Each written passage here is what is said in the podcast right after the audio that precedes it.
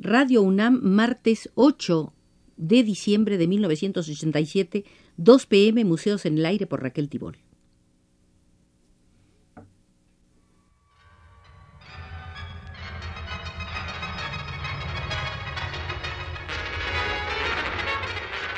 Radio UNAM presenta Museos en el Aire.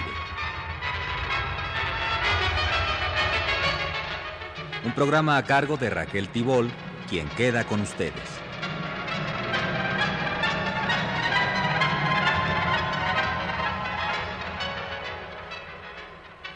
Con la emisión de hoy concluiremos la serie de visitas al Museo del Arte Ecuatoriano. En once visitas, esta es la última, hemos tratado de dar un panorama bastante diversificado de un arte que tiene poca divulgación en nuestro medio, con excepción de la obra de Osvaldo Guayasamín.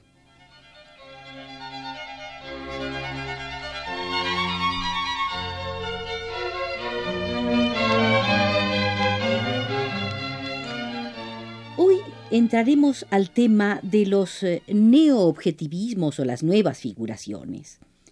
Así como la exacerbación del naturalismo fue uno de los incentivos del abstraccionismo, la reiteración de este del abstraccionismo hace que muchos pintores vuelvan a las formas reconocibles de las cosas y especialmente de las figuras humanas.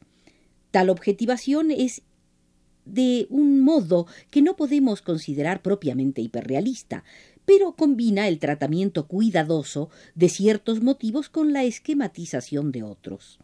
Los elementos esenciales de esta línea plástica están en Francis Bacon y en una cosmovisión más latinoamericana, el realismo mágico. Sus sobresalientes expresiones se encuentran en la narrativa, cuya deuda con el surrealismo es inocultable. El neoobjetivismo comparte el origen contestatario del op y del pop. La diferencia radica en que esas corrientes guardan cabal correspondencia con la sociedad más consumista y concentradamente urbanizada e industrializada, los Estados Unidos, contra la cual ciertas formas artísticas se enfrentaron no a la manera del realismo social, sino como alegoría y sátira, donde la sacralización de los anuncios comerciales iba más allá de la sonrisa malévola. Las grandes evasiones habían agotado sus probabilidades y su impacto. Se avisoraba en el Ecuador un auge económico sin precedentes a causa de la explotación petrolera cuyos recursos avivaban la fantasía sobre milagrosas metamorfosis de la sociedad, algo parecido a lo que nos ha ocurrido en México.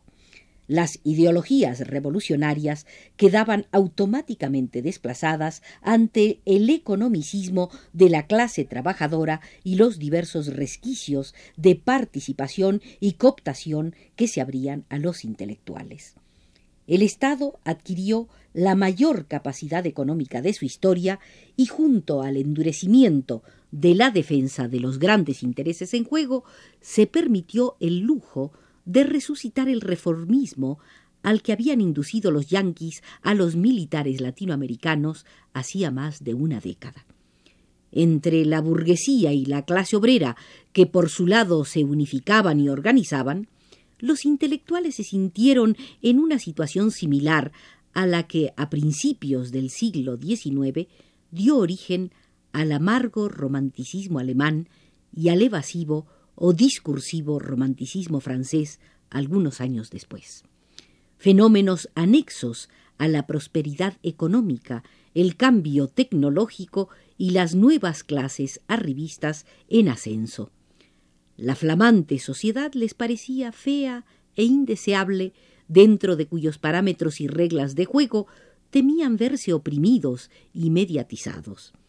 En los grandes ciclos críticos y de pobreza la producción intelectual tiende a volverse naturalista, expresionista y de necesidad combativa y aliada a los sectores oprimidos. Durante el siglo XX se comprueban en el Ecuador estas correlaciones. Es demasiado simple explicar el paso del naturalismo al abstraccionismo y viceversa como una mutación casual y pendular. El influjo de Viola, por ejemplo, se canalizó fundamentalmente hacia el abstraccionismo de acción que él mismo practicaba. Pero Viola supo entender que había jóvenes a quienes no interesaba esa escuela y con acierto y amplitud pedagógica los afirmó en el camino que habían escogido. Esta docencia fue de orden técnico, cultural y, si se quiere, psicológico. Con viola mal podían politizarse los alumnos para hacer un arte colérico y socializado.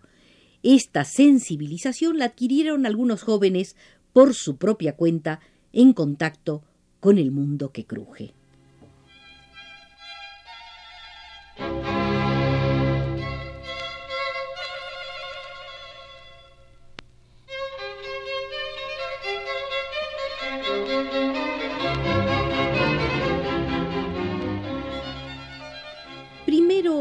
Y luego con plena conciencia, los artistas jóvenes llamados los cuatro mosqueteros, que son Nelson Román, Ramiro Jacome, Washington Isa y José Hunda, fueron rescatando el uso de las formas concretas de entre la marejada del abstraccionismo y después desarrollaron la morfología que procede de Benedetto y de Cuevas.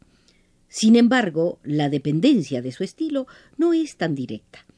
¿Acaso le daban tanto más que a ellos a las fuentes comunes, el surrealismo, los impresionistas, el expresionismo y en lo que se refiere a la dinámica de la composición, al tratamiento de la figura humana y a las motivaciones sociales, a Goya? Los mosqueteros nacieron alrededor eh, de 1946 en distintas partes del Ecuador y coincidieron en Quito al estudiar pintura. Preferencias comunes los acercaron hasta el punto de interesarlos en hacer arte colectivo. En 1970 realizaron un ensayo, pero no reincidieron. Reflexiones de orden teórico los llevaron a la conclusión de que en arte los grupos son castrantes, porque tienden a normar y unificar, a impedir la realización y los aportes individuales. Nelson Román no experimenta el impulso de cambiar por cambiar. En cada cuadro el aprendizaje le produce gran satisfacción como si él mismo participara en los rituales de sus composiciones. Sus fuentes básicas de inspiración son lo onírico, los mitos y la magia. Signos fundamentales para él son las gradas, como en los altares, los espejos, los animales folclóricos, augurios de desastre, y sobre todo las aves. Feísmo le parece mal calificativo a Nelson Román para los trasgos y los demonios. El paisaje andino dice está lleno de demonios, y hasta para los humanos, que algunas veces son feos por dentro. Mucho de este mundo esotérico se manifiesta a través del arte popular ecuatoriano al que Román se acerca a menudo. Sus personajes y figuras viven en el misterio. El pueblo lo percibe por su capacidad y su hábito de contemplar la naturaleza, pero sólo de vez en cuando, como chispazos, se consigue trasladar al arte culto. No importa, hay que probar. En pintura lo que cuenta es plantearse algo y que ese algo no sea fácil. Sus figuras, eh, las de Nelson Román, ambiguas y ominosas, son personajes del horror, que es el tema central de la pintura de este artista. Brujas, enanos, dictadores, fetos, locos, desechos humanos circulan en sus cuadros como en las calles y plazas de la América Latina. Román también ha grabado. Abrió un taller profesional Hace algunos años comenzó a experimentar con la técnica plumaria, aunque sin conocer a fondo este arte, en el cual sobresalen los antiguos brasileños y los antiguos mexicanos. El peligro es lo decorativo, que bien podría afectar su divisa. Prefiero no pintar a expresarme débilmente, decía Delacroix.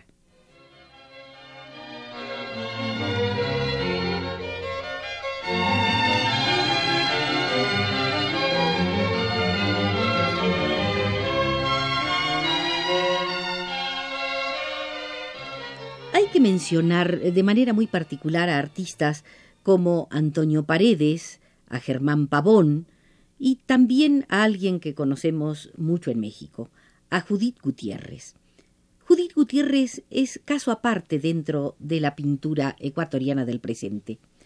Ayuda a aproximar una visión de su obra, entenderla como bizantina tropical, en los términos que han hecho fortuna de una crítica alemana.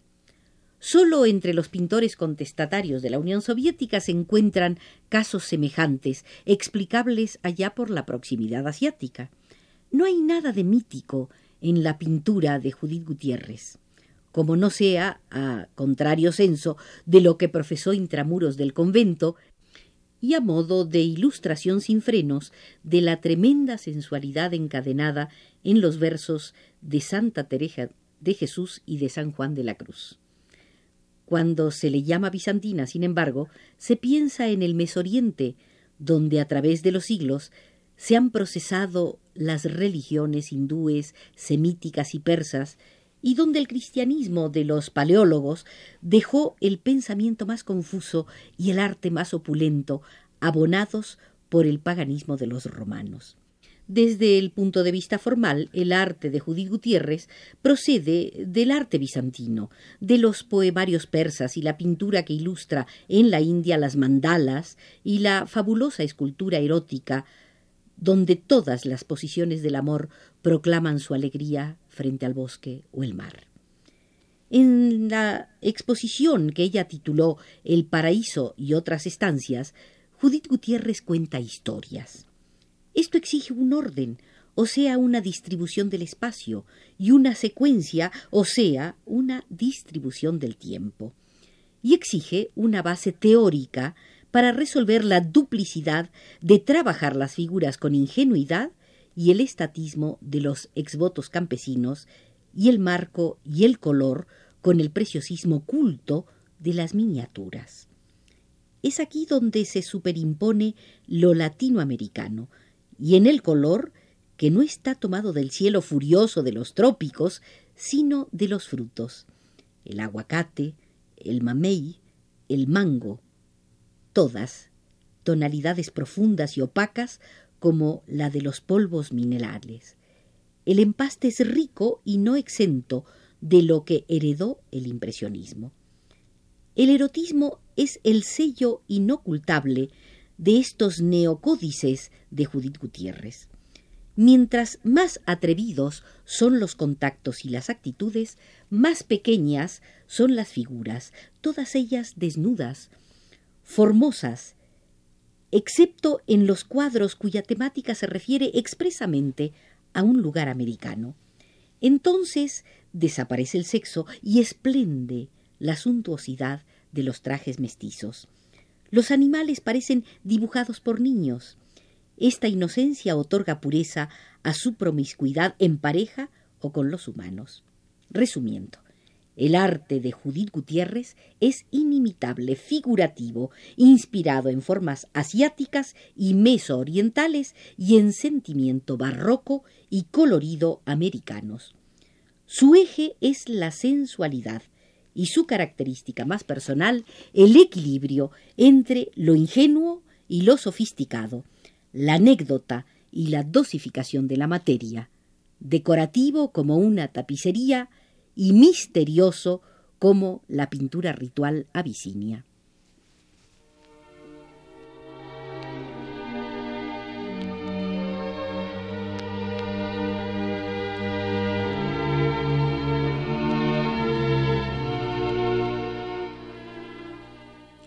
Grato ha resultado terminar esta serie de visitas al Museo del Arte Ecuatoriano haciendo un breve asomo a la sala de Judith Gutiérrez, er, esta artista que tanto ha vivido en su país como en México. Nos ha servido de base para esta serie el libro de Mario Monteforte Toledo, Los signos del hombre, y hoy nos condujo desde los controles a Belardo Aguirre.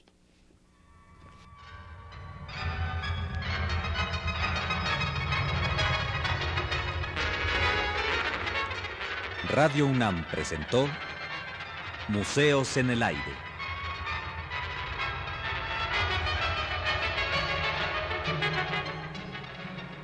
Un programa de Raquel Tibol.